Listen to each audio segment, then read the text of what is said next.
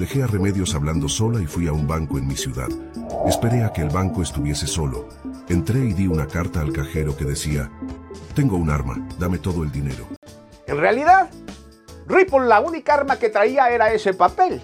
La señorita le coloca en una bolsa todo el dinero, 2.924 dólares y se lo entrega. El muy quitado de la pena toma la bolsa y se sienta ahí en el banco. Tranquilamente y a la vista de todos esperando a lo que para él serían sus salvadores, la policía. Quería ser arrestado. Y efectivamente llegó la policía, se lo llevó arrestado y le hacen juicio. Curiosamente todos abogan por su indulgencia. El supervisor del banco, la señorita, no ofrecía mayor peligro el hombre, no tenía antecedentes penales y además